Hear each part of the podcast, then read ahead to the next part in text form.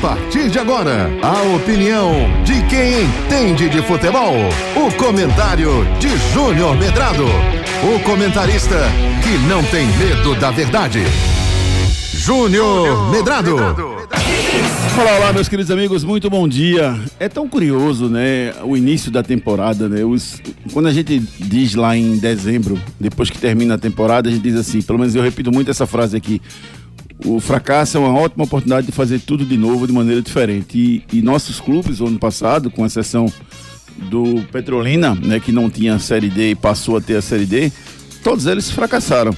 De um, um fracasso maior ou um fracasso menor, mas ninguém conseguiu seu objetivo na temporada. Né? O Retro, que disputava a Série D, eh, se manteve, não conseguiu subir. O Santa Cruz ficou sem série, né? Por conta da, do trabalho na temporada 2023, ficou fora do Pernambucano.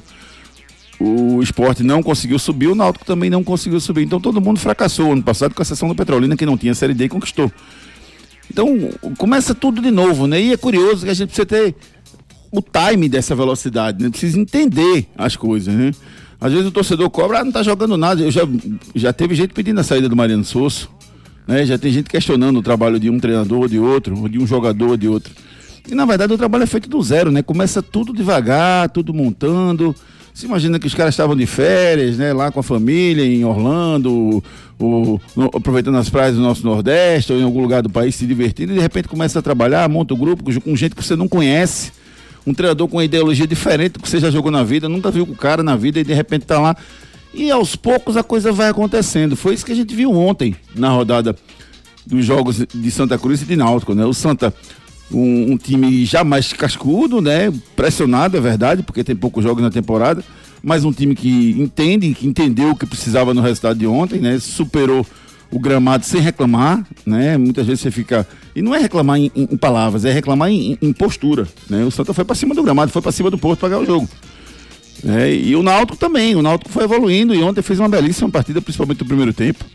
E os times pernambucanos, né, os times, na verdade todos são pernambucanos, né, mas os times mais tradicionais, com mais poder aquisitivo, eles vão aos poucos tendo uma casca maior, tendo uma capacidade maior de conseguir os seus resultados. Então, fica a dica pra gente, né, que, e, que milita no futebol, de que tem que ter calma, né, tem que ser devagar, que as coisas vão acontecendo.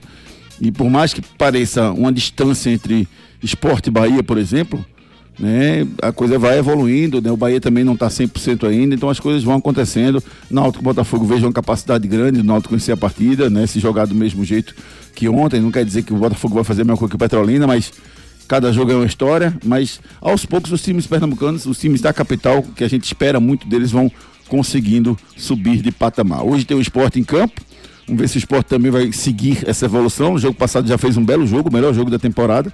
Vamos ver se o esporte vai conseguir seguir nessa evolução, jogando hoje pela primeira e única vez nessa primeira fase, fora de casa, jogando no Lacerdão também, contra o time do Flamengo de Arco Verde. Ver se o esporte vai fazer o que o Santa fez, vai para cima, hum, sem reclamar de gramado, com atitude, buscando o seu resultado. É o que a gente espera do esporte hoje. Então, que os clubes pernambucanos especificamente que os maiores clubes que têm grandes chances de conquistar seus objetivos na temporada continuem evoluindo em busca dos seus objetivos. Para falar dos jogos de ontem, tem muita coisa para a gente falar, tem muita polêmica também.